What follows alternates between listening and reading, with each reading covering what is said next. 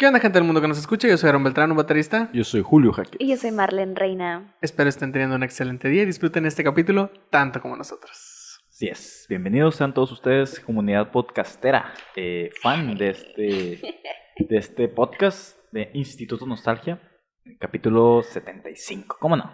Claro que 75 capítulos tenemos ya, mira, ya Uy, casi, ya llegamos casi a los 100. Ya sé, güey. ¿Qué qué vamos a miedo, hacer a los 100, güey? 100 capítulos. Eh, rentar una limusina y ir a, allá.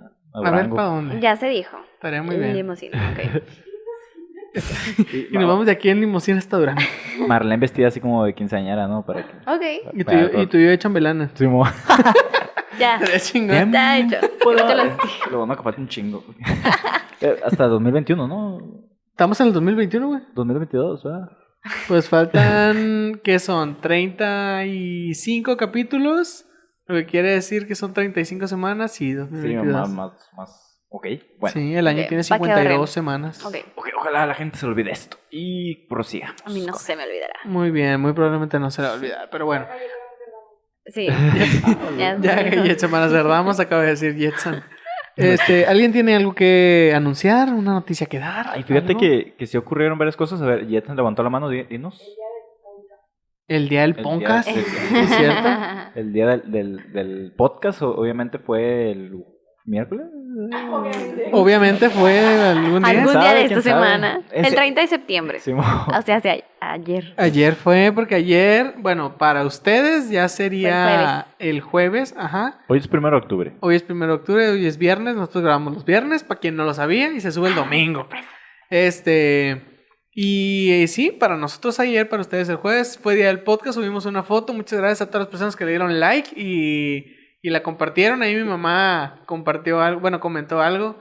Muchas gracias mamá, te quiero Ah. mucho. Gracias, gracias Gracias. por su apoyo incondicional. Claro que sí, güey, mi madre, puedo estar brincando, güey, como un monito de esos de, del circo, güey, mi mamá me va a ver, güey. Pues hasta yo, por- güey. Dale, dale.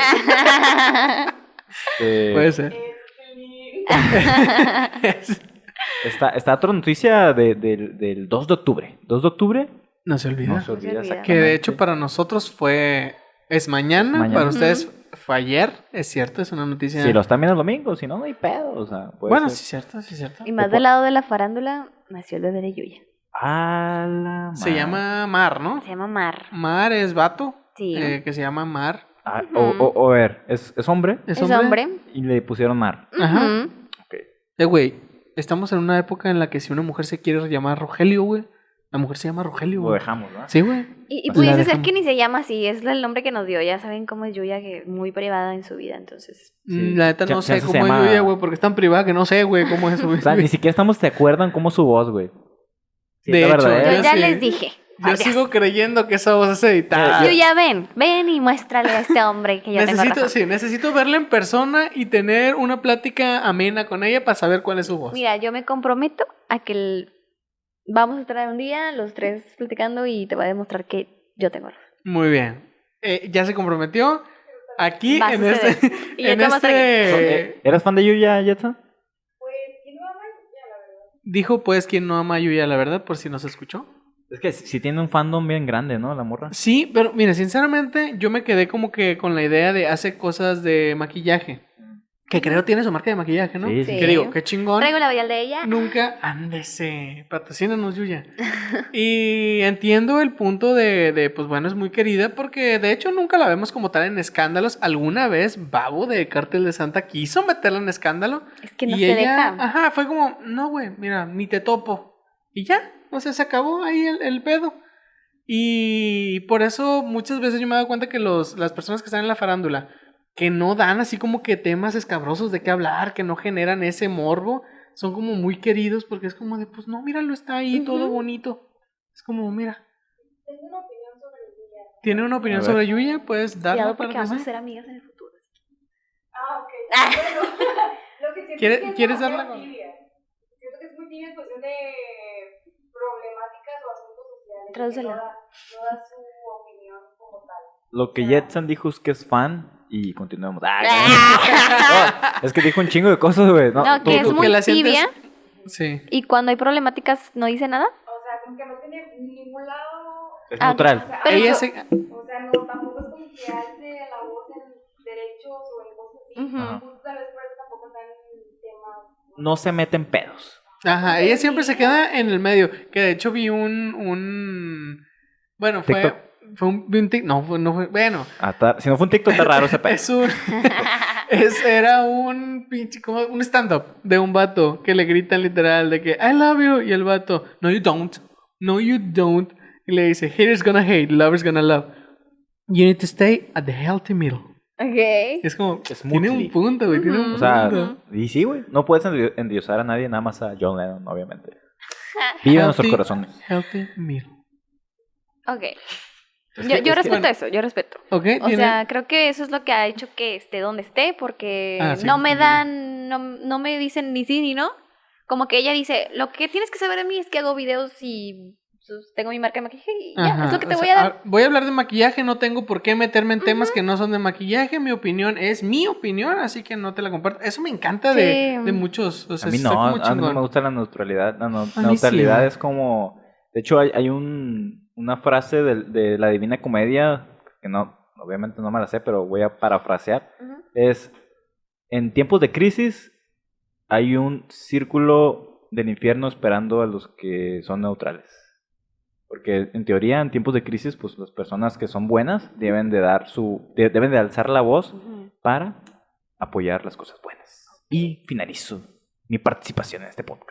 Que te vaya muy Hasta bien. ahora. Tuvimos a un muy buena participación de Julio, ya no pero- lo verá nunca. Pero, o sea, es eso, pues. Yo, Ok. yo creo que si pasa, si pasa algo en México, sí debería, como tiene voz y una voz, o sea, es influyente, sí debería como que... Es que te- es- deber, esa es sí una es palabra muy muy su decisión. ¿Cómo? Deber es una palabra muy fuerte. Sí, bueno, no, sí es muy fuerte. Porque Como ciudadano tienes el de- deber de hacer el bien, ¿no?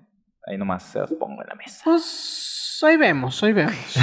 o sea, también puedes quedarte también, mira, en el healthy middle, o sea, en la mitad, no círculo ni bien, círculo del infierno. Pues ahí nos Pues vemos nos en el círculo del infierno. El Gusto infierno yo, mira. Dantesco. ¿Qué hiciste en vida? Nada. ¿Y qué vas aquí? Nada. Ah, mira, a gusto aquí. Vas para el infierno, está bien. ¿Cuál es el pedo? Que el Ni modo. infierno viene muy bien para lo que vamos a hacer hoy, ¿no? Empezamos muy bien. De hecho, esa era mi nota. No sé si alguien tiene otra que dar. No, ya. Ah, chinga. ¿cuál nota? Mi nota es que iniciamos octubre. Ah, Hoy es primero de octubre para nosotros. Empieza eh, Spooky Season. Para el que no entendió eso, la temporada de. ¿Cómo sería? Como de, de, susti- de sustos. De, de- chile no Sí, sé qué significa. Macabroso, misterioso. sí, como. No, no misterioso, pero como macabroso. Todo No. lo que tiene que ver con esas cosas Tétrico. que espantan, tétrico, cosas así. Eso es Spooky Season, la temporada, porque inició octubre y aquí se inicia con cosas terroríficas. Se Este, se me ocurrió una cosa, pero la neta haría que la gente dejara de vernos, güey, o que nos viera más. Dale. Como decirle, fíjate, como decirle, Las dos bueno, se, opciones son se- buenas. se va a saber. Ustedes no lo van a saber, la neta. A ver si pasa, a ver si no, no lo sabemos. Pero en algún cierto punto, o sea, en varias ocasiones, puede que Brian ponga algún screen Ay, en la pantalla. güey. No. Puede No. ser. No. No sabemos. No estamos... Yo, yo estoy muy en contra de eso, Yo güey. también. Hasta yo estoy en contra de los screamers, güey, Porque pero es que- pues, es lo es más que- clásico en No. Nah, sustos, no, no es güey. clásico. Es- siempre se me ha hecho una manera eh, equivocada de llamar la atención o de asustar a la gente más bien. No. Por ejemplo, te, te- te lo, te- lo voy a poner. Ni- Yo no quiero. No lo hagas, Brian, no lo hagas. Te lo- te voy a poner así, güey. Tengo un camarada, güey, que en, en WhatsApp un día puso lo- los gemidos, güey. De, ya sabes. Ah, güey, es horrible, sí, güey. es como de que, güey, ya, ya estás peludo, güey. O sea, ya deja de hacer esa madre. Porque imagínate toda la gente que tiene agregado el güey en WhatsApp y todos lo vieron, pues. Y tal vez alguien estaba, no sé, en el banco, güey. O estaba con sus papás. Todos hemos caído en lugares que no debemos caer. Entonces es como desconfiar. Más bien. No, sí, desconfiar, Desconfiar. güey. Es como de, no, güey, me lo van a volver a hacer, güey, ya no voy a ver ese podcast, güey. No, No, no, no va a pasar. Se pero lo no va a pasar. lo veo desde el punto de vista del vato que hace la broma. De que sabe que van a caer. O sea, es- abuso de confianza se llama. Eso. Eh, ok, sí, es, es cierto. Aquí Eso es no- cierto. Aquí no hacemos eso. No, no vamos a hacer eso. No. Por eso les dije al principio de que se me ocurrió algo, ¡Iba! pero no. Se asustó. Pobrecita. Y eso que no traes audífonos, ¿eh? Si no, un huevo hubiera dejado ella. lo cagada que Bueno, a, Ron, a lo que, sí, a lo que iba con el Spooky Season, eh, decidimos todo este mes hablar sobre cosas tal vez, este, es que iba a decir turbios, pero no son turbios, son Macabros. siniestras, macabras, cosas como esas. Y decidimos en este episodio, no sé quién lo decidió, pero lo voy a decir yo. No importa si fue Julio. Yo no. Dale, dale. No sé, no sé quién fue. Voy a decir que fui yo, me voy a llevar el crédito. Dale. Pero se decidió tomar eh, historias, digamos, tenebrosas, reales, o sea, cosas. Bueno, yo sí lo entendí, a ver si no la cagué, Ah, ¿no? es- puede ser asesinos seriales, pueden ser Eso, fantasmas. entonces sí, o sea, son historias que dan miedo de alguna manera reales. O sea, cosas que yo le entendí así, cosas que hizo la humanidad. Ey, es que a lo mejor la Sí, cagué. Dale, dale, porque yo O sea, estoy bien yo- nerviosa. Estoy bien nervioso. Yo, güey. yo, yo la neta me sorprende la capacidad de estos manes de no preguntar, o sea, es como de que, güey, ta, ta, ta, ta, ¿es esto? Y pues sí o no, y ya. No, pero es que lo decimos como que los dos pensamos que estamos entendiendo bien hasta que estamos aquí. Ah, dijimos, bueno, puede ser. "Sí, no". Sí, No, es, es que- como de. "Ah, Es que dijimos esto. Mm, No. Yo siempre vengo bien preparado, así, Para cagarla. sin dudas, pero- para cagarla, pero sin ningún ápice de duda. Muy viejo. bien, entonces em- iniciamos como con la caguama, derecha izquierda. Si gustas o no Sí, gustas. pues, ok, está bien. No sé, no sé cuál iba a ser la dinámica. Por Yo traigo favor, una historia Por perrona. favor, que, No. que empecemos con Julio. Sí, yo. Julio, ok. Este, ok. ¿Y al último Marlene o, o- Bueno, no importa. Ojalá eh, no lleguemos a nosotros. Ah, chinga, chinga, chinga. Tú Vas a dale. contar tu historia, muy bien. Eh, Julio, por favor, comienza. 20 de noviembre de 1734. El bisabuelo de John Lennon. Ah, mentira. Este, vo- voy a hablar sobre un. Otra vez con fechas, no, ya No, no, no. este capítulo. No, no tiene fechas. Bueno, sí Chale, tiene fechas. Sí traigo Eh, fechas. Esta historia se Yo desenvuelve. también. Esta historia se desenvuelve en el siglo XX. A ver, espérate.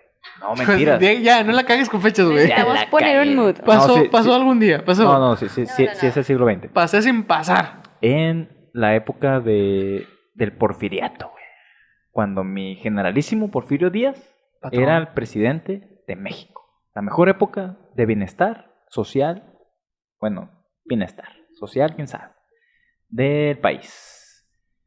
Eh, a mil kilómetros a mar adentro, de mar adentro, desde Acapulco, güey, existe una isla. Este- esta historia casi nadie la sabe, o sea, debería de estar en algún libro de historia.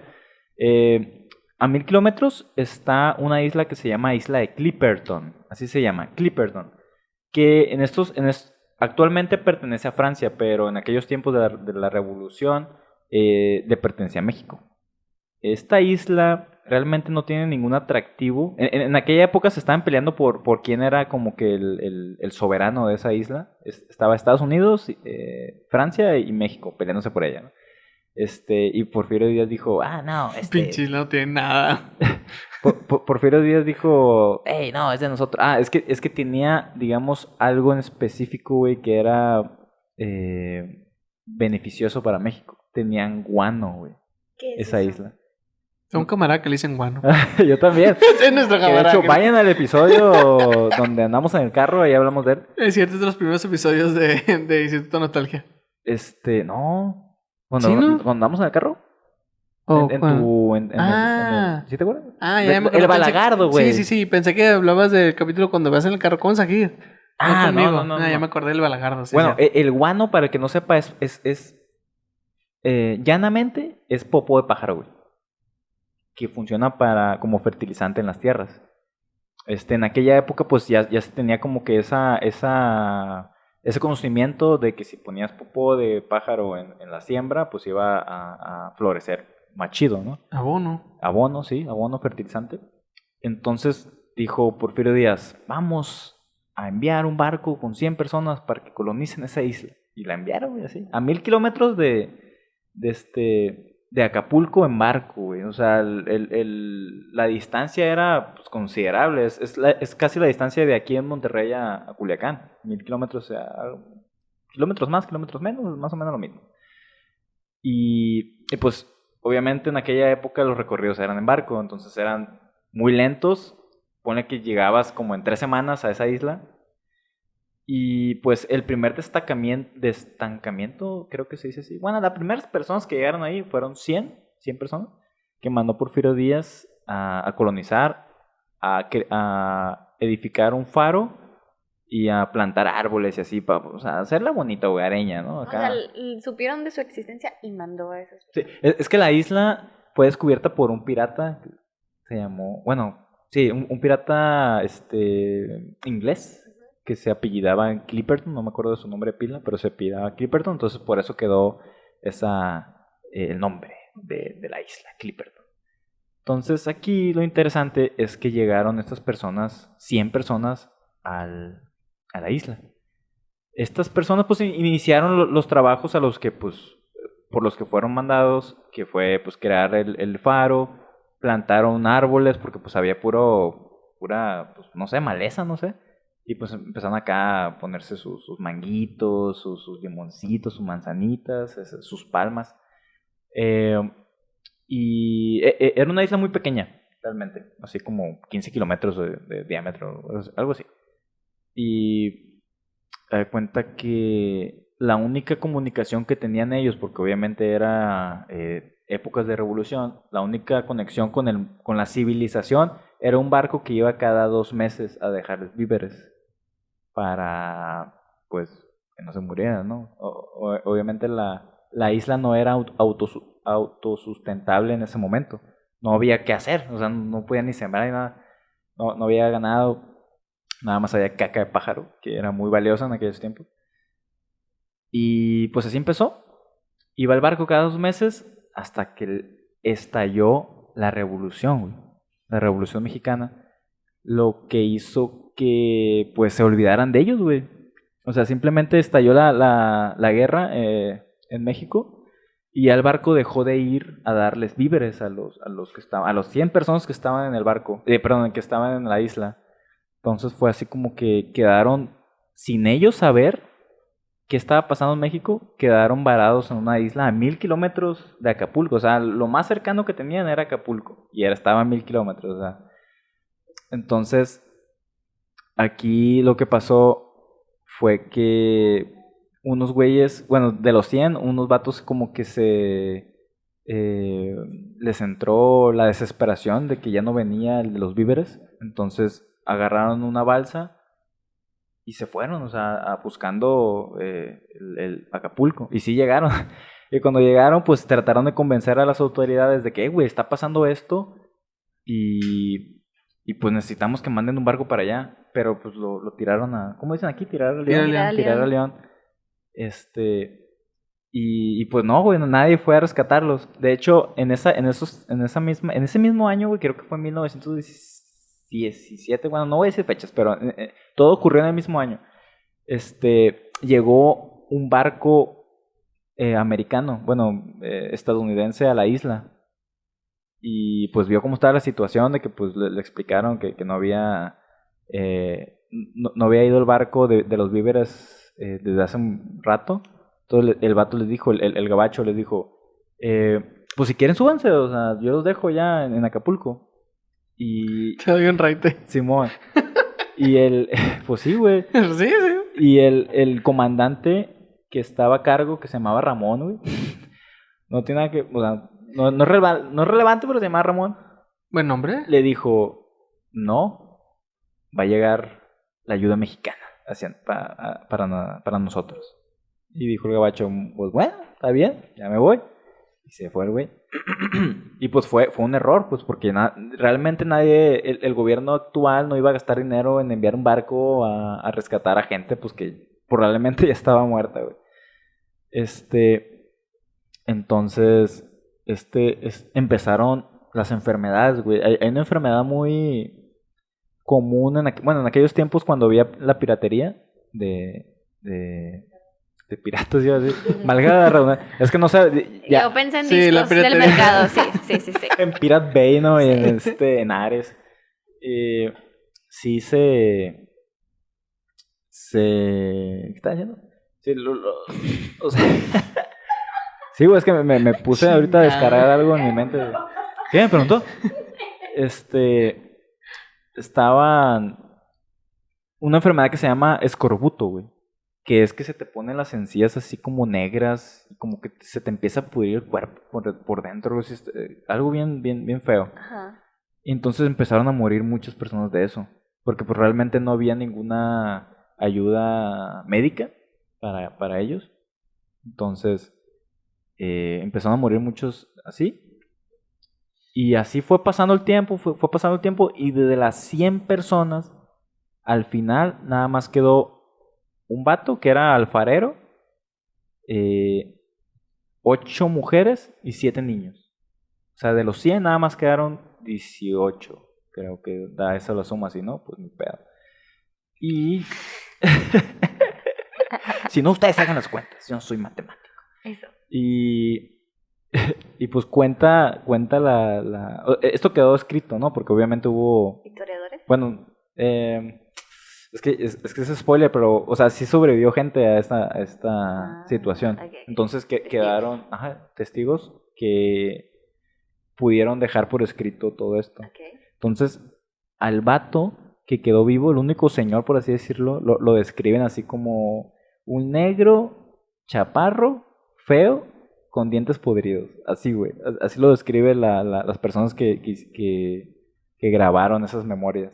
Es como que, y yo me quedé pensando como que o el vato lo odiaron machín, güey, como para darle una descripción así O de si que- estaba bien jodido. Sí, o, o fueron totalmente este, Exactos. eh, ah, muy, muy precisos, ¿no? En, en- en dar el, el- el- el- ahí el- la descripción. Entonces, este, lo que se cuenta es que el vato como que se empezó a volver loco, güey. O sea, como que la soledad, el, el estar lejos, el ta- también azotaban, como es una isla en el medio del Pacífico, güey, azotaban las tormentas así cabrón, güey. O sea, si ellos plantaban, eh, si si ellos construían, no sé, un- una casa, un- un- una, una tormenta las tumbaba, güey. ¿En Entonces, medio de dónde? de- del Pacífico, del Pues- Océano Pacífico. Ok. Sí, pues me habían dicho que era pacífico el hombre y ahora me dicen que las tormentas están bien cabronas. Pues al parecer nos mintieron. Eh, eh, eh, Esas personas quedaron como payasitos. Y, ya da cuenta que, que el vato se volvió loco, güey. Entonces empezó a escoger a sus víctimas, güey, a las mujeres. Porque había ocho mujeres, siete niños. Entonces, las mujeres, este vato las empezó a agarrar, güey, las violaba, güey. Y las mataba mutilándolas. Y es así de que agarraba una y ya, no me sirves. Y agarraba otra y ya, no me sirve. Y así, güey. Entonces, las morras, la- las muchachas en aquel tiempo, su, su prioridad era salvar a los morros, güey, a los niños, obviamente, pues es instinto materno. Este. Y, y pues el vato, güey, era un psicópata totalmente que le gustaba, pues, ver sangre, güey. Y en una de esas, este, este man agarró una- a, una, a una señora, pero esta señora ya había ideado un plan, güey, para, este, se movió. Un poquito más, un poquito más. eh, me- menos, menos, nos menos. escuchan en Spotify, no, un poquito más. Un poquito más. Para otro lado, para otro lado. Ya, no, menos. Bueno, con- Ahí. Ahí más o menos. Ahí más o menos. Eh, entonces, esta, esta señora ya tenía un plan ideado para poder.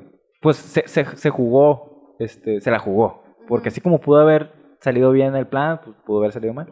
Su plan fue seducir al vato. O sea, lo sedujo acá con, con- con la intención de que bajara la guardia, mi compa.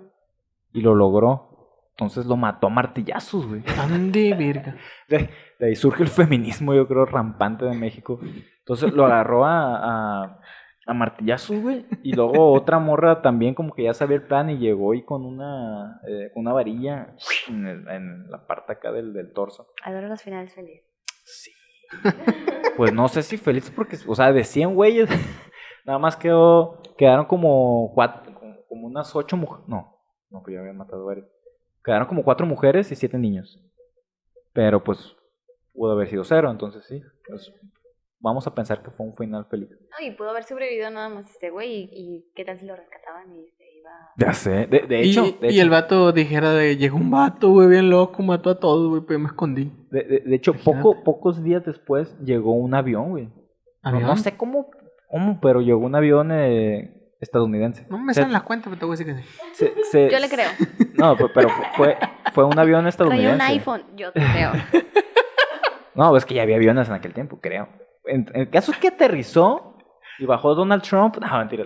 Y, y- y bajó, bajó, pues, eh, un militar estadounidense y le dijo, hey, what's, what, what, what happened here? Ah, no, lo, lo dije Era- con era- acento era- británico. sí. Era británico por alguna razón. What Es que sus here? papás eran de allá y así. Do you Exacto. a, a bottle of water? Do you have a Twitter here? Y, y pues ya. Y ya el vato le dijo, ah, pues él, él lo salvó, pues.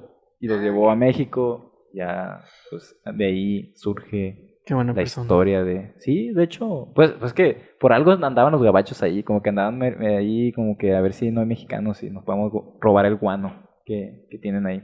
Que, Pinche guano. que era como un, era como un oro, güey, en aquel tiempo.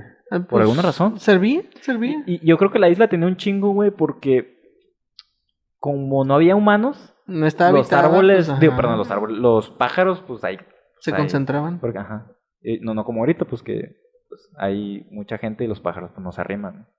Que está bien, ¿no? Si no tuviéramos todo cagado aquí. Pero, este, el punto aquí es que es una historia que no, no, no se cuenta, güey. Es como de esas historias que el tiempo se encarga Pues es de- que así como esa, ¿cuántas no habrá, Sí, güey? güey. que no sabemos. Pero, güey. pero, o sea, lo, lo que tiene esta isla es que si nosotros quisiéramos ir, pues pudiéramos. Ah, está- es lo que te iba a preguntar, que, que ahorita qué. Sí, ahí anda, ahí anda. Ah, leí Ah, algo sobre ella. Ah, perdón. eh, es que la isla ahorita ya no nos pertenece. O sea, hu- hubo, después de la, de la revolución hubo como que un consenso ahí, una, una especie de, de reunión entre países, entre México, Estados Unidos y Francia. Y se determinó por alguna razón. Ay, me asustó el Juancho, no mames. Ah. Pancho, ¿cómo Es andamos? Qué bueno que viniste. Es que se, se, se, se asomó así como, como, como fantasma japonés, güey. Este, Entonces, ¿qué le está diciendo? Que se puede. Que la Ah, que ya no podemos es. ir. No, y pero ya, ya no ya es. no es, es francesa. Es La, la, la isla de Clipperton, que también es conocida como la, la isla de la pasión. Por alguna razón, quién sabe, no sé. Pero leí algo así que no tiene nada para ofrecer. Pues no, güey, es una isla así. O sea, si tú quisieras ir y. Bueno, pues no. Es que no se recomienda por las tormentas No, que hay. pues es pues. como no tiene nada que ofrecer y pues no va la gente. Pues que. Sí, sí, sí, totalmente. Y así. Esa es la historia de la isla de Clipper. ¿Tú irías, Julio, por la anécdota? Mm. Más para decir, ya estuve en esa isla de la que te estoy contando. Ni a putazos. ¿Por Esa qué, madre a tener. O sea, de, de, de, de cajón tiene 100 fantasmas ya. Bueno, 90 y, 90 y tantos. Es como. Está cabrón. Y aparte, pues hay un chingo de. De tormentas, güey. Pues a ver qué hay, güey. Pues no, pues no por hay la nada, anécdota, nomás por decir De- que se, se- se han escrito libros ¿eh? de, de la isla. A ver, nomás- es lo que dice Marlene, como para decir que fui. No. Un día te voy a ir. Mejor voy a Acapulco. Un día te voy a ir a ver qué pasa. O está en Acapulco y estoy lo más cerca que una persona puede estar de la isla de Clipperton. Mil kilómetros. Ok. Y aquí bien. finalizo mi relato. Buena historia, buena historia. So- Aplauso, aplauso. Aplauso. Gracias, me lo No sé merezco. cómo se llaman estos, pero aplauso. ¿Cómo? Ecológicos. No sé por qué, pero ok. El lenguaje de señas también. sí, Ah, no, sí. Qué bueno.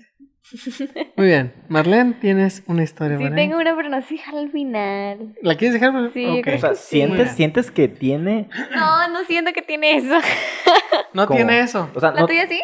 Ah, está sí. Ah, bueno, está, yo, mejor, Sí mejor está, yo. sí está cabrona. Ok, ok, Sí te deja pensando como de que, verga, güey, somos humanos y hacemos cosas como esas. Ok, entonces la mía está tranquila, ¿verdad? Muy bien. Voy a hablar de algo muy padre. Y no me fui muy lejos ni a la Francia ni a Acapulco. Ya saben, yo soy local, así que les traigo una historia local. A ver. Inga su madre. De, la, la michoacana, ¿no? En, en esta casa pasó, ahorita empezaba. En esta parisina No, se, se- Miren, voy a platicarles de un lugar al cual a Julio le gusta mucho visitar. Mm, A ver, no me digas. Fundidora. Es correcto. Inga. Vamos a hablar de fundidora. A La- partir de hoy, Julio ya no fue a fundidora nunca. No, miren, eh, algo tranqui. Eh, la verdad es que supongo que, no sé si sepan un poquito de la historia, les voy a platicar.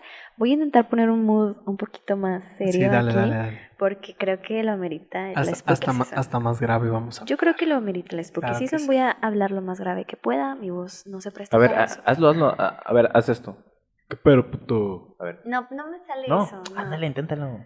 Espontáneamente lo diré en el momento, ¿te Ah, parece? ok, está bien. Muy bien. Dentro de la historia. Oh, y un vato dijo, ¿qué ¿Qué pedo? pedo? puto?" ¡Oh! ¿Viste, viste? Le, le salió un pelo acá en la axila. güey.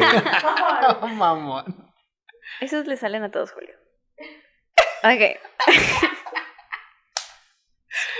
supone que iba a poner un mood aquí. Ah, sí, cierto. Ya. Perdón, perdón. Mm, Venga, venga. vámonos. Ya, ahí estamos Ok. siniestros. Amigos, para lo, que, los que no eh, conocen de qué estamos hablando, que es fundidora, eh, no, me refiero más que nada al Parque Fundidora. Es un parque bastante grande, bastante amplio, aquí conocido en Monterrey. Eh, ¿Qué es lo que se hace ahorita? Pues sí, es un, un parque público. Eh, ¿Por qué se llama fundidora? Bueno, antes ahí había una fundidora de fierro y acero, era muy popular.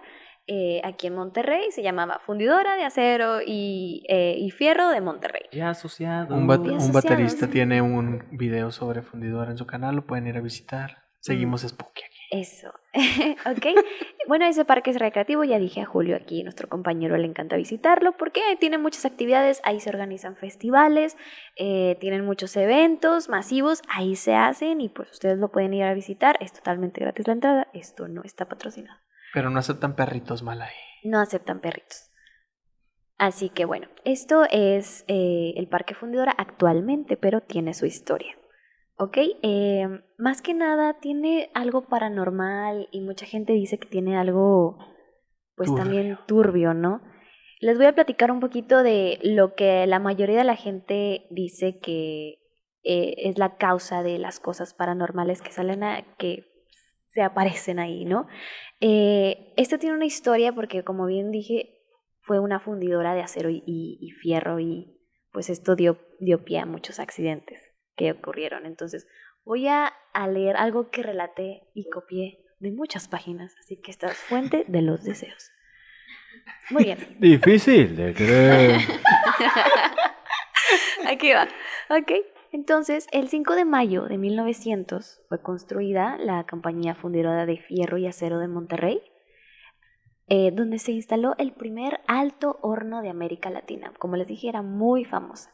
Esta es una empresa sider- siderúrgica. ¿Qué significa esto? Lo googleé. Eso significa Chingada, me quedé con la que duda ya. Bueno, Eso- pues volvemos, sí. volvemos a lo. la siderurgia es una técnica de fundir el, el Acero. Acero y el. el acero para hacer eh, hierro, ¿ok? Eso es el, el, el- el giro de la empresa, ¿no? Pónganse a jugar Minecraft y lo van a aprender. Ok, sí, justamente. Ok, entonces esta, pues te les digo, fue muy famosa, incluso al- alcanzó la meta ya casi al quedar a la- en la bancarrota de un millón de toneladas de acero al año. O sea, sí era una cosa muy, este, estratosféricamente grande. Y como les digo, pues obviamente sucedieron muchísimos accidentes. El que más, eh, digamos que marcó la historia durante todo su funcionamiento fue el 20 de noviembre de 1971. ¿Qué ocurrió en este día? Eran alrededor de las 6.50 de la mañana cuando el equipo de trabajo se disponía a realizar una maniobra de alto peligro que para ellos era algo de rutina. Era el traslado de una, de una olla con hierro fundido. ¿Qué es esta olla? La pueden ver a la entrada, eh, si ustedes la quieren visitar, pueden ver esto que les estoy escribiendo, esta olla gigante, la convirtieron en una fuente. Es esta, está la entrada de Intermex, ahí pueden ver, es una, es una olla gigante, ahí se transportaba el, el acero, bueno, el hierro fundido. Este accidente fue de la siguiente manera. En donde estaban cargando esta olla, chocó contra un... Hubo una falla que, o sea, mientras la estaban transportando, algo se paró, lo cual hizo que tambaleara un poquito la olla y de las mil toneladas se cayeron 275, por una, una cosa así. Esto provo- provocó la muerte de 17 obreros, que quedaron fundidos al instante. No hubo restos de ellos. Este es el accidente más grande. eh, después de esto, la verdad que sí le afectó muchísimo a la empresa porque no solo fue qué onda, o sea, qué pasó, por qué sucedió eso, sí fue una falla mecánica, fue una falla de, de que también las chispas del mismo acero eh, provocaron. Entonces sí le afectó muchísimo y más aparte, pues, el, trauma para todos los demás trabajadores, ¿no? Que sobrevivieron y que vieron este accidente. Entonces, esto fue lo más grave que sucedió, pero lo que me sorprendió es que investigando un poquito, eh, me di cuenta que varios de los familiares de ex trabajadores cuentan que ellos les contaban que las muertes eran el pan de cada día. O sea, que era muy típico que obreros se cayeran en, los, en las calderas. O sea, sí. O sea, era algo que ya era como súper normal y que era como, incluso una persona escribía, sí, mi abuelo decía que simplemente se de pronto se escuchaba porque Oye. alguien se estaba fundiendo en un... Oye, aguanta el. Julián, se cayó antier, güey. Y Julián. Que era como ya rutinario de que, ok, se cayó alguien, háblale a sus familiares, sigamos. Era, o sea... ¿Y te imaginas que, que se equivocaran de familiares? Ay, no, Que era como de. ¿quién se cayó? Pues yo que era Juanito. Y le marca, señora, Justo. Juanito se nos fue. Y luego Juanito y llega, No era Juanito, perdón. Porque era, era imposible recuperar tus restos. o Pues sea, sí, es como, ya se ahí fundió. quedaste. Ajá. Tiene que pasar lista, ¿no? El que no estuviera, pues ese fue. Pero imagínate que un güey faltó, güey. Y, y les hablan de, o sea, ¿saben que se, como que se nos fundió? Y el morro ahí tirado, de, que te moriste, dicen. Ajá, ¿Te pues, imaginas? Era como una divina quién. Sí.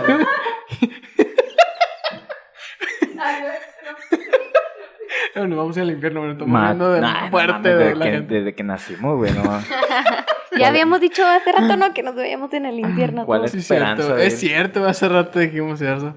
Ya Este, se sabe. muy bien, ya, se ya sabe. volvemos, a, volvemos a- al, Al spooky. al spooky. Ok. Bueno, amigos, Volvemos al estudio. este fue el, el accidente que marcó Fundidora y como les digo, o sea, después de esto pues sí, fue difícil recuperarse. La empresa quedó en bancarrota en 1986, o sea, solo tuvo 86 años de funcionamiento. Así son varios. De 1900 a 1986 y se declaró en bancarrota y pues sí, obviamente fue muy... Chiqui, no llores, está bien, ahorita es un parque bonito. Eh, No, después pues no la dejan entrar. Ah, bueno, Pero es por eso, es por eso.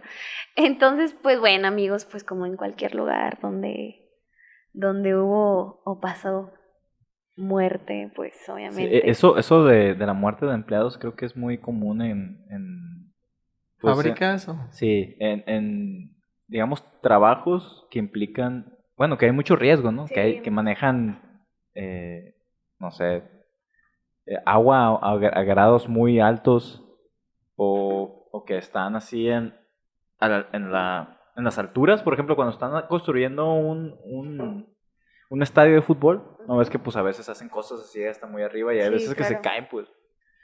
Eh, y pues, bueno, no vayamos tan lejos, también haciendo alguna una barda, algo así, también te puedes, este, o alguno, eh, alguna persona que esté limpiando los, los vidrios de algún edificio, o algo así. Sí, es- es- está, está muy feo ese, ese rollo, porque pues un día te levantas y vas a ir a chambear. O sea, yo creo que morirte chambeando es, lo, es de las cosas más feas, ¿no? Porque, ¡Qué culero! ¿no, ¿no crees tú, bueno? O sea, es como... Sí, sí, sí está culero, güey. Es como morir en la playa, güey, te muere un tiburón, algo así, pero, o sea, de vacaciones. Algo, algo chingón, pues. pero güey, trabajando, güey. De hecho, hay, hay una foto muy famosa, se llama El Último Abrazo. De, son dos obreros que estaban en, en una turbina, estas eólicas. Eólicas se llaman, ¿verdad? Son como esos abanicos gigantes. Sí, Pero esta madre, o sea, grandísimo, altísimo, pues estos güeyes estaban encargados de... o sea, de reparación. de ajá, pues su- subieron, o sea, por X o por Y, literal la turbina falla y se empieza a incendiar. Y pues estos güeyes no pueden pasar por, digamos, por la escalera porque pues se está incendiando. Y, y la única manera, digamos, de, de bajar es por la escalera. Entonces ellos supieron, en algún punto esta madre se va a caer, o nos aventamos, o, o nos morimos quemados. Y literal, o sea, tratando, digamos, como de salvarlos, la prensa tomó una foto que esos dos güeyes estaban abrazando. O sea, pues estaban despidiendo porque uno de ellos se aventó y el otro murió quemado. O sea, ninguno de los dos sobrevivió porque pues, los dos sabían que no iban a sobrevivir. Ah, ok, o sea, la foto que toman es de ellos toda- todavía vivos. Sí, es- pues están abrazando, pues. Qué Ya, fuerte. ya, ya. Y Yo por eso pensé se que- llama el último abrazo. Ya, ya, ya. Hola, Qué fuerte. está fuerte. Está cabrón, ¿no? Pues sí, güey. pues, está, está muy feo. Sí. Mi, mi hermano llegó a trabajar en, en, en una empresa, es que no recuerdo qué hacían, pero igual era de, de químicos muy, Pesados. o sea, pesados y, o sea, sí era de que pues no les, no les aguantaba la gente porque, te- sin, a pesar de que también era como tipo así, no sé si hornos o ollas o así, aparte la gente que quedaba muy dañada de todo lo que respiraba, ¿sabes? Y Mm. poco a poco se, es como que De no, ya no aguanto este ritmo. Por ejemplo, un trabajo que las existe y las personas no pensamos en él es, son las personas que los médicos forenses. O sea, son los que pues, literal preparan un cuerpo en una funeraria por todos los químicos y eso se dice, o sea, es como un rumor a voces que tienen que contratar casi casi personas este ya bien bien tumbadas, pues. O sea, que drogadictos, personas que de verdad se animan a ese tipo de cosas Digo, solo es como una cosa que se escucha, pues Dicen, no, dicen, no sé, nunca he estado como en una Un- un, funeraria. un mito Ajá. urbano, una leyenda Ajá, urbana. Exacto, es una leyenda urbana porque es como de, güey, de tanto químico y tantas cosas, las personas sí quedan bien mal con esos trabajos. Es, es que sí, sí hay muchos trabajos que pareciera que no tienen riesgo, güey. Pero, por ejemplo, incluso el ser agrónomo, porque como manejas químicos al momento de, de aplicar fertilizantes a la tierra, también Sí. esa madre es peligrosa.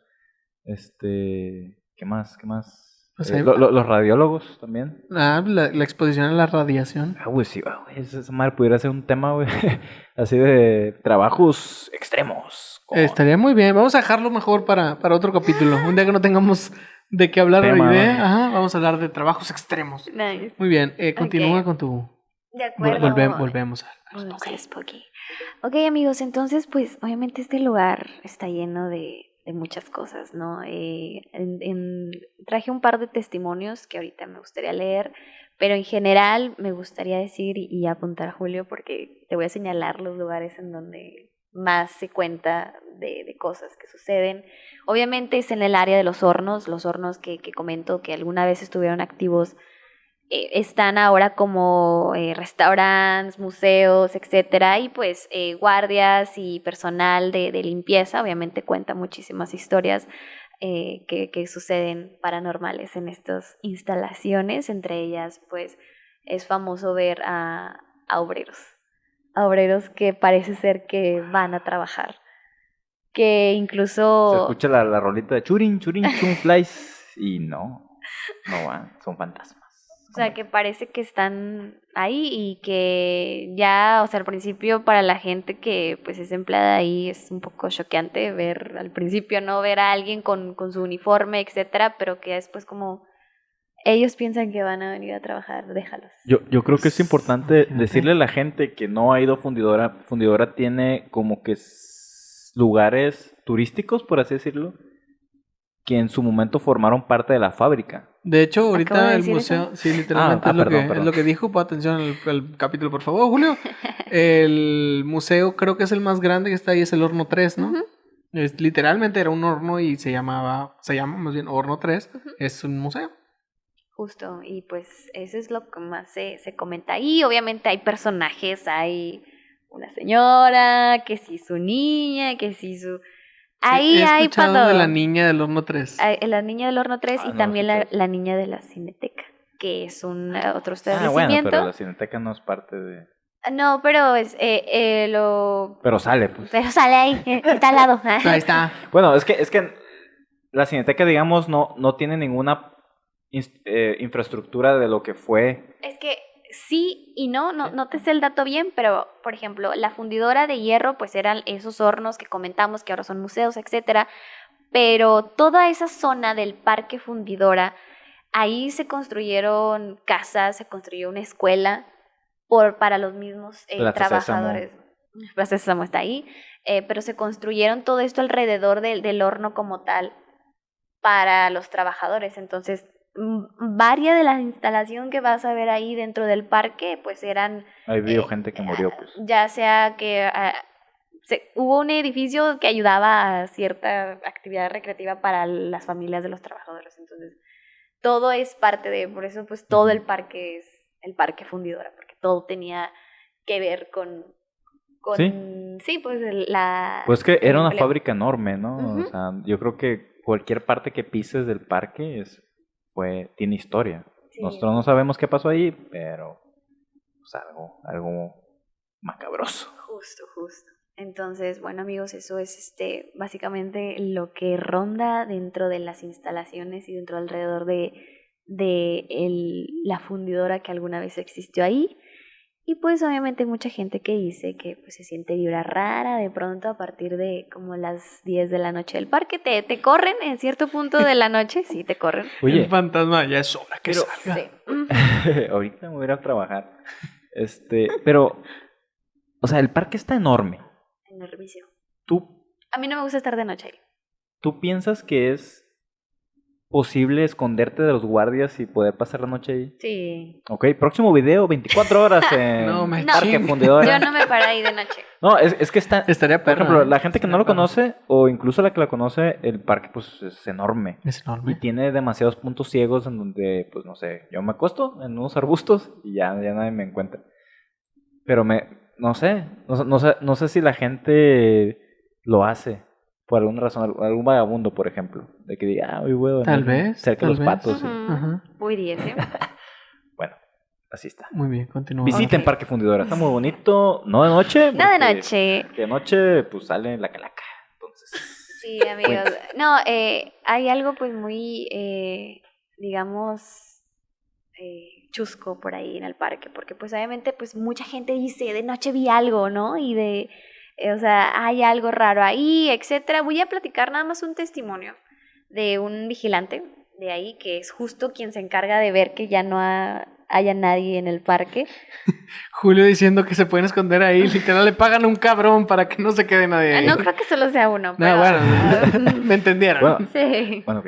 Pero, mm, pues yo digo que sí te puedes esconder, ¿verdad? Bueno, Yo creo que sí. Está cabrón, siempre está se, cabrón, siempre se pues. puede, todo se puede en esta vida, amigos. Ok, este es el testimonio de esta persona que trabajó ahí, Ok. ok, así que se los voy a leer con todos y sus faltas de ortografía. Aquí va.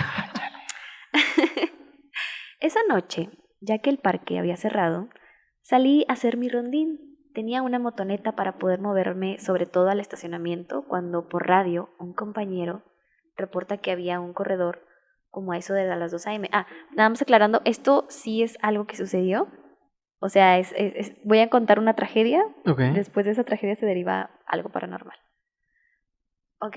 Entonces, eh, cuando, un, eh, cuando por radio un compañero reporta que había un corredor como a eso de las 2 a.m. a la altura del lago, y pues al ser mi área salí a abordarlo para invitarlo a salir del parque.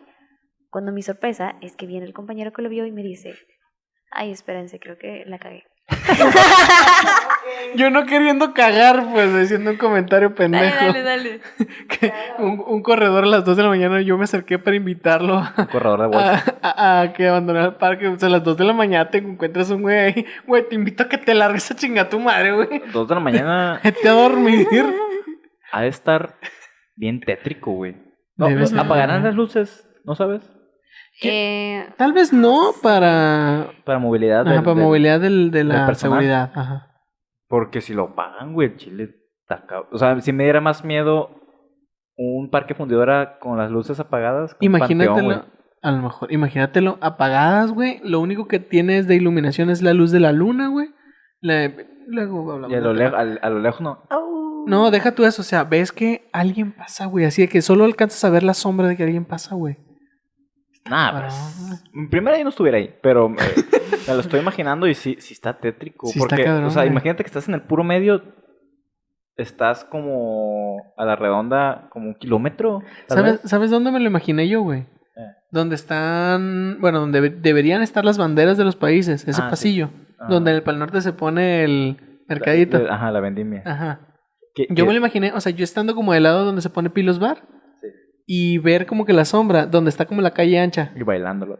No, deja tú que baile, güey. O sea, nomás, o sea, lo único que alcanzo a ver es como que un reflejo así y que pasa caminando. Hombre, loco. Una- no, no. Una esfera blanca, ¿no? Que te susurre así. Sí, no, pues estaría cabrón. Tú, perro. ¿Encontraste lo tuyo? Vale. Solo, Ya. quería, solo quería aclarar, este, eh, hubo una muerte en fundidora ya Ya siendo parque. siendo parque de un señor que Ah. era corredor. O sea, de que, que iba a correr, porque mucha gente va a correr por las mañanas, pero Ujú. este señor le da un infarto y murió en el Corriendo. parque. Ujú, Y murió en el parque. Entonces aquí va, eh, esta persona fue testigo, bueno, no testigo de su muerte, pero pues eh, estaba en la temporada donde sucedió eso, ¿no? Ok. Entonces, por eso cuenta esta historia, ¿no? Que eran las 2 de la mañana y este recibe por radio de, de un compañero que reporta que había un corredor a las 2 de la mañana a la altura del lago, que es un- por donde murió el señor. Ah, mira nomás. Y pues al ser mi área salí a abordarlo para invitarlo a salir del parque, cuando mi sorpresa es que hacia mí viene el compañero que lo vio y me dice, oye, ¿no viste que se metió al estacionamiento? Y yo le respondo, vengo de ahí, no hay nadie. Así que entramos al estacionamiento con las luces altas de las motos encendidas sin encontrar nada. Después de eso, al día siguiente, se me asigna hacer el recorrido de rutina en los baños del lago para checar que no se quede gente, por lo que terminando reportó por radio que se hizo el rondín y estaba libre al área. Y para no hacerles el cuento más largo, esa noche a las 3 de la mañana me llamaron la atención porque había una persona en los baños que yo ya había revisado. Cuando el guardia que llegó a ese baño lo vio, le dijo que el parque había cerrado y lo invitó a salir. A lo que el señor le respondió, me gusta visitar este parque por las noches, hay mucha paz. El señor caminó hacia la ¿Por qué? Porque salida. los muertos tienen que tener frases tan cabronas, pues. O sea, y también el te invito a salir, no está medio raro, ¿no? Te invito a salir. Es que como que es algo más. No, pues que no te pueden decir. Te "Ey, invito a que ábrete". te vayas. A chingar, o sea, Sí, no te pueden decir así. Lo dijo. Con voz de hombre. Ok, dice el señor caminó hacia mi salida y el compañero al abordar su moto ya no lo ve y por más que lo buscamos, nunca apareció. Mucha gente aseguró verlo por las noches, correr y casi en todas lo perdían frente al tripié donde aquel señor perdió la vida de un infarto. Esa es una leyenda que cuenta una pues una persona que trabaja ahí. Próximo Eh. capítulo vamos a ir a buscar al vato. No, vamos a hacer eso. Mucho respeto para ese señor. ¿Cuánta, ¿Cuánta gente no habrá así, güey, de que va y hace ejercicio y pues le da, güey, le da ahí el...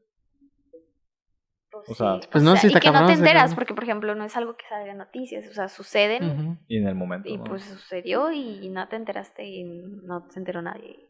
Sí, y- cabrón, yo creo que se han pasado un chingo de cosas que no sabemos. Es que- y aparte por es muy grande el Ajá, pues más, más que nada por eso, porque es enorme. Entonces no te puedes enterar de todo lo que pasa.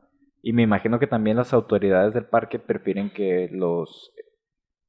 Pues las cosas malas que pasen, pues no se sepan. O Sí, sea, pues que se quede que se quede como un, un chisme que no se sabe si es verdad o... o- Un secreto a mentira, Un voces. secreto a voces. sí. Muy bien. Y pues ese era mi relato acerca de muy fundidora. bueno, muy bueno. Muy bien, creo que es mi, es mi momento. turno. ¿eh? It's your turn. Muy bien. Vámonos con la historia perrona. Que Jetsan me leyó antes de llegar a esta casa. Es paranormal. Es. ¿Qué? De hecho, eh, por eso me gustó, digamos, no, no que me gustó de que, ah, perra la historia, sino fue como de, es una buena historia para contar porque no es paranormal. O sea, es algo que pasó, hay registros de esto y es, eh, digamos, personas vivas. Témele más a los vivos que a los muertos. Sí, justo. A huevo. Muy bien. Después de la Guerra Fría, eh, bueno, voy a decir primero el, el título. Bueno, vamos a tomar un tono otra vez spooky. Este se llama El experimento ruso del sueño. Después de la Guerra Fría, después de la Segunda Guerra Mundial, o primero Guerra Mundial, luego la Guerra Fría, muchos países eh, quedaron, digamos, preocupados por la situación de tenemos que avanzar científicamente para saber de qué manera podemos ganar la guerra. Si es que hay otra guerra.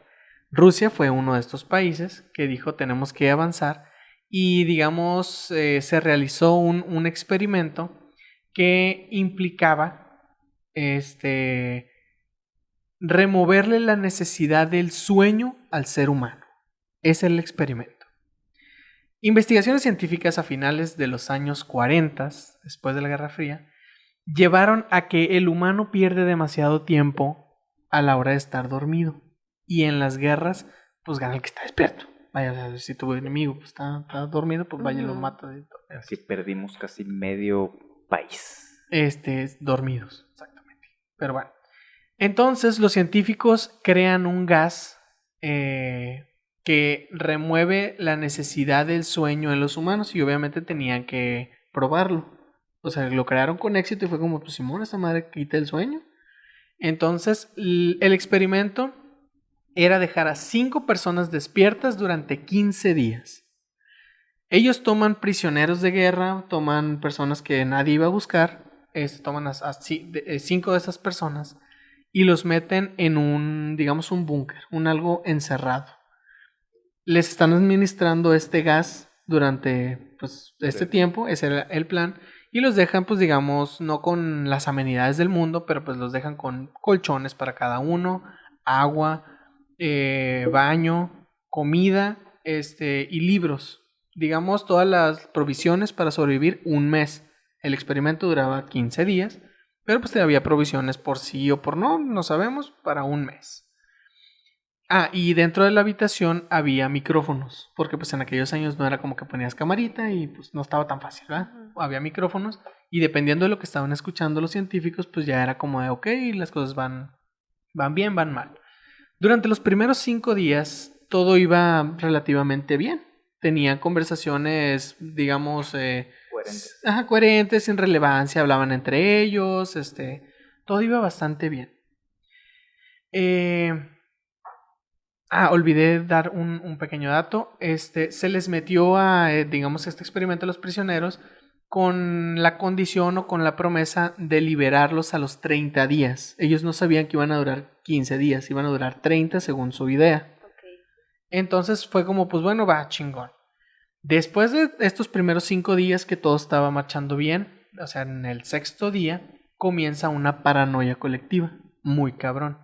Se dan cuenta que las conversaciones ya no son normales, no son coherentes, eh, incluso dejan de hablar entre ellos y empiezan a decir, digamos, secretos, secretos de sus compañeros, que sus compañeros les contaron a ellos, como con la idea de si me hago amigo de los que me encerraron aquí, tal vez me puedan liberar antes.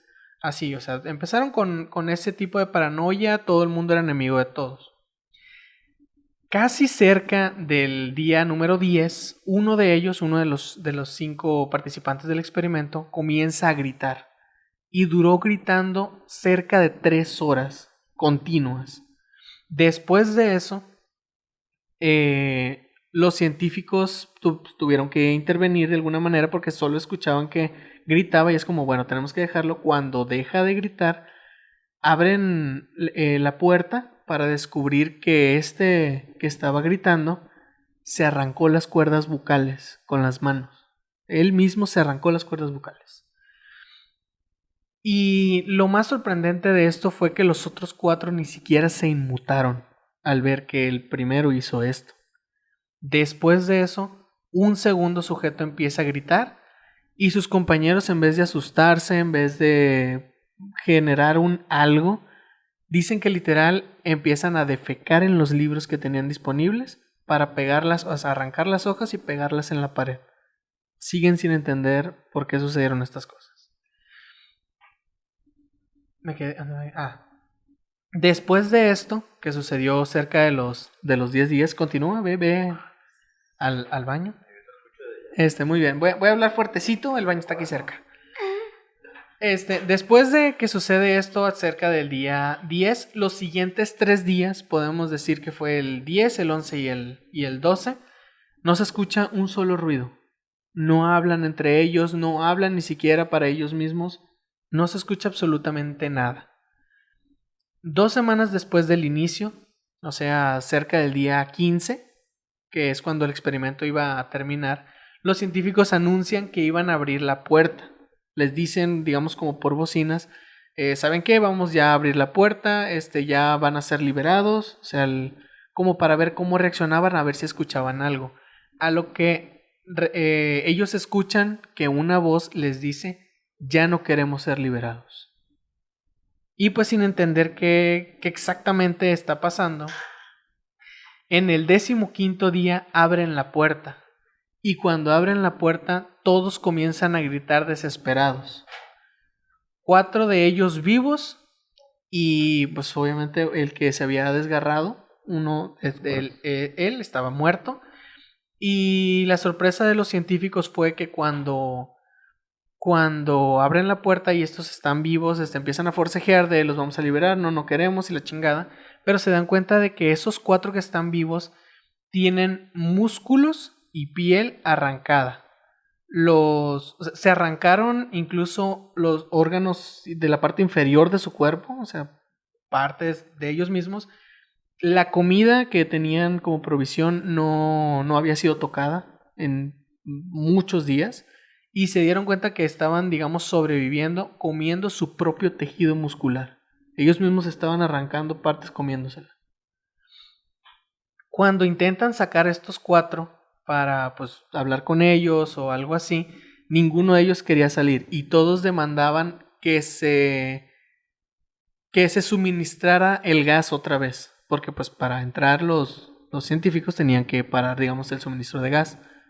Y estos se dan cuenta y empiezan a decir de que no, es que queremos gas, no queremos salir, queremos el gas.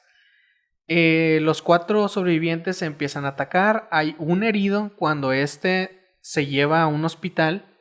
eh, se le quiere pues tranquilizar porque estaba pues, totalmente fuera de sí. Se le pone una dosis de un sedante 10 veces más fuerte que una, digamos, normal. Y, y seguía sin inmutarse, seguía sin dormir, seguía sin calmarse. A lo que respondió, este, bueno, a lo que, digamos, testificó el doctor, que cuando él le suministró esto, que aparte de que lo estaba golpeando para que no lo hiciera, cuando él sintió como tal el sedante, que lo vio, o sea, el doctor, y le decía de que ponme más. Así, era como de hueco, ¿por qué estás despierto? ¿Por qué estás vivo más bien? Y pues como no se dejó recibir la, la atención médica, murió desangrado. Pero murió, digamos, como él consciente de que, ah, ahorita me muero. Así. Después de sacar a los otros, a los otros tres sobrevivientes de esto y se les intenta dar una atención médica, se dan cuenta que dos de ellos ya no tienen las cuerdas bucales. Nada más queda uno con las cuerdas bucales. Cuando a los dos sin las cuerdas bucales se, se les quiere dar atención médica, se dice o está escrito que no se les pudo dar la atención porque en parte de que no se dejaban, eh, les ponían anestesia y no funcionaba en ellos. Y dicen que estaban generando sonidos como si fueran risas y eran tan escandalosas que ningún médico podía concentrarse o hacer algo para ayudarlos. Entonces, esos dos pues se fueron. Y el único que quedaba con las cuerdas vocales, un científico intentó, digamos, comunicarse con él, fue como de por qué, o, sea, ¿qué, qué pasó? ¿Qué, ¿Por qué no quieren salir? ¿Por qué quieren el gas? ¿Por qué no les hace efecto? Y a lo que no respondía nada, solo se reía, solo gritaba. Y se dice que cuando le preguntó ¿qué eres? ¿Quién eres o qué eres? que se quedó muy serio y volteó y lo vio y le dijo, soy eso que vive dentro de todos. Soy la locura que siempre está esperando salir para todos. Que le dijo eso, el científico antes de que lo atacara le dispara y logra darle en el corazón y se dice que cuando estaba muriendo en, en una cama de hospital, que se alcanzó a escuchar que dijo, casi libre. Y ya, ahí murió. Después de eso cancelan el proyecto y dejan de intentar quitarle el sueño a los seres humanos. Pero nadie sabe exactamente qué pasó dentro de sus cabezas. Ahí lo tiene. Una historia verídica, lo que lo hace más sorprendente. ¿Tú ya lo habías escuchado, Julio? Tengo un recuerdo de que Dross tiene un video. No, de hecho busqué el video de Dross, no lo encontré, intenté buscar la historia y tampoco la encontré, era la que quería contar. Científicos, creo que también eran rusos, estaban investigando eh, si realmente el morirte dormido era ¿Posible? pacífico. Ah, porque siempre dicen de que murió dormido, murió muy pacífico. Científicos intentaron investigar eso. La verdad no quise contar esa historia porque no la encontré y siento que diría cosas que tal vez están mal. Lo último que me acuerdo, que es pues, lo que me quedó, fue que decían que las personas antes de morir, cuando estaban dormidas, mm, presentaban niveles de estrés muy grandes, Ujú. muy altos, más grandes que el de, dijeron algo así como 3 o 10 eh, migrañas juntas y que después de eso el cuerpo no lo aguantaba y por eso se paraba el corazón. La intención era, cuando estaba sucediendo eso, despertar a alguien y preguntarle qué, qué está pasando, qué ves, perdón, y que solo una vez eh, lograron despertar a uno y lo único que logró decir fue no te mueras cuando estás dormido. Después de eso cancelaron ese proyecto. Los rusos también raros. Muchas cosas. Hacen Sí. muchas cosas bien raras. Ay. ya cuando vas a mencionar una historia que tiene que ver con rusos, güey, y la Guerra Fría, güey, y la Unión Soviética, es como... ¿Sabes? Y alguna, y alguna vez un güey ruso, güey, fue conmigo en la escuela y sí, fue como de, no mames, güey, este va a estar Pues sí. bien tumbado. Que sí estaba, pero la neta no estaba tumbado como para decir, ah, ese es ruso cabrón. No, eh, está bien ah, está bien No pendejo. pelea con osos, dice. Empina el, el oso me- negro. Sí, no, no, no era de los que pelea con osos mientras se bebía un oso negro. Este, de hecho, todavía me acuerdo de su nombre, no sé qué será de su vida. Se llama, o se llama, no sé dónde está en la vida, Vladimir Koleshnikov. Ese Ah, no mames. eh, así, güey, te lo juro. Do- do- dos de las palabras más comunes de rusos. Pues así se o sea, el llamaba. vato se llamaba José María. A lo mejor, Para, pero sí. eh, convirtiéndolo a ruso. Muy probablemente, güey. Ok. O tal vez cuando llegó a México se puso ese nombre. Vladimir Kalashnikov. Kolesnikov. A lo mejor el vato ni era ruso, nomás estaba güerillo y dijo, soy ruso. Mm. ¿Quién sabe? Pudiese. Muy bien. ¿Alguien tiene algo más que agregar? Ay, alguien cuente un chiste para que se me quite esta sensación de. Chiste. Julio, venga. Échate un chiste. Por favor. Ay, no, güey, Chile. No, no, no. Uno así bien tonto. Es que, es Sí que los dejé tocados. tengo mucho tiempo sin contar un chiste y no, no tengo ninguno. Eh, Bueno, voy a contar una- un pequeño. Un, pequeño. Este. mom- Es que estuve viendo un, un stand-up de. no. Un stand-up de Dave Chappelle, güey. Y el güey estaba haciendo como que una comparación entre qué, qué, cuál es la diferencia de cuando un policía para a un blanco y cuando para a un negro. Ajá. Entonces-. No, está, está, está chido porque dice que cuando un, un policía para... un- eh, eh, Este, este chiste es del... Finales de los noventas, o sea, se, se vale todavía. Da cuenta que, en teoría, dice, Dave Chappelle que él estaba con un compa que era blanco y él iba manejando, o sea, el vato blanco. Y pues iba manejando bien culero, entonces llega a la patrulla, lo para. Y el güey está escuchando pinche Guns N' Roses, güey, a todo volumen, güey. A todo volumen. Entonces ya se, se orilla y llega el policía y Dave Chappelle dice, güey, ¿no vas a bajar el, el, el volumen? O sea, se debe bajar el volumen cuando alguien te dice que te pares. eh. Y, y dice Dave Chappelle, o sea, uno cuando es negro no, no quiere un- una putiza de, de la policía. No, o sea, no quiere un soundtrack mientras lo están chingando. No. Güey, yo me cagué de risa, güey. Si lo escucha de güey. yo sé que me voy a cagar de risa, güey. Sí, güey. es que sí lo dejó en Pero No, bueno, pues, ya, ya con eso olvidaron lo que contó Sí, el Aaron. Más de- o menos, sí. Pero vean ahí el, el, el stand-up. Bueno, de hecho, es lo que voy a recomendar. Muy bien, este, si ya nadie tiene nada más que agregar, vamos a pasar, en efecto, nuestra bonita sección de recomendaciones. Julio, Eh, yo le voy a recomendar un stand-up de Dave Chappelle. Este. que se los acaba de contar todo. da- no, nada más. Es que es un muy buen chiste, pero pues yo no soy Dave Chappelle. Se llama Killing, Killing Them Softly, algo así. O sea, mátalos. Killing eh, them softly. Sí, mátalos. ¿cómo- cómo- ¿Cuál es la traducción de softly? Eh, ¿Lentamente? Como No, suavemente. suavemente. Suavemente. Mátalo suavemente. Y pues es de la época donde este Sí, Dave es Chappelle. que- bueno, Sí. no, continúa. Eh, es de la época donde pues Dave Chappelle era un chavo, o sea, está bien flaco, güey, así. Y pues está muy bueno, la verdad es que se aventan unos chistes acá, o sea, desde ¿El stand-up o Dave Chappelle? El stand-up Ah, ok. de Dave Chappelle. Ok. Y pues véanlo, está en HBO Max, como siempre. Es una costumbre que ya recomiendo puras obras de ahí. No me has pasado la cuenta, pero está bien. Eh, ya te dije que la tiene el gordo. Ah, sí, y, cierto. Pues bueno. Muy bien, Marlene, ¿tienes algo que recomendar? No tienes nada que recomendar. Tú ya te quieres ir a dormir a tu casa. Muy bien, yo... Eh, no, pues tampoco, fíjate. Pues ve, miren, vean este donde saqué este testimonio fue de una página que se llama Leyendas de Monterrey. Ahí está muy bueno, ahí la gente cuenta sus historias, es una página en Facebook para que la sigan. Ok, pues siendo así, yo voy a recomendar que si les interesa algo que creen que no está, como que no tiene temas misteriosos o macabrosos, como puede ser el sueño, cosas así, es como investiguenlo. Hay experimentos bien cabrones sobre cualquier cosa. Y TikToks que lo avalan. Explican. sí, cierto, muy bien. Como viene siendo una costumbre, yo voy a tener este desmadre. Sean bienvenidos ustedes al Spooky Season. Empezamos en noviembre, empezamos bien recias. Y pues tal vez nos vamos a mantener así, tocándolos y contándoles historias de vez en cuando ahí medio macabrosas o tal vez muy macabrosas. Este, no crean que olvidamos que Marlene debe shots aquí, porque pues todavía los debe, pero decidió que hoy no va a pagar ninguno, al parecer. ¿Sí? ¿No? ¿Ya? Ok. Hoy no va a pagar ninguno. Y yo voy a tener sé que se les había olvidado, maldita sea. Jamás se nos va a No, olvidar no, eso. no, yo A mí se me olvidó. Pues ya ves, mal ahí, Julio.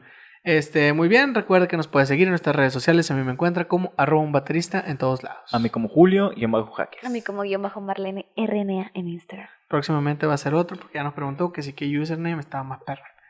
Y recuerda que nos puedes seguir en Instituto Nostalgia en todas las redes sociales, en todos los canales de podcast y esos servicios perrones. Y HBO Max. Y un día en HBO Max, claro que sí. Eh, fake it till you make it.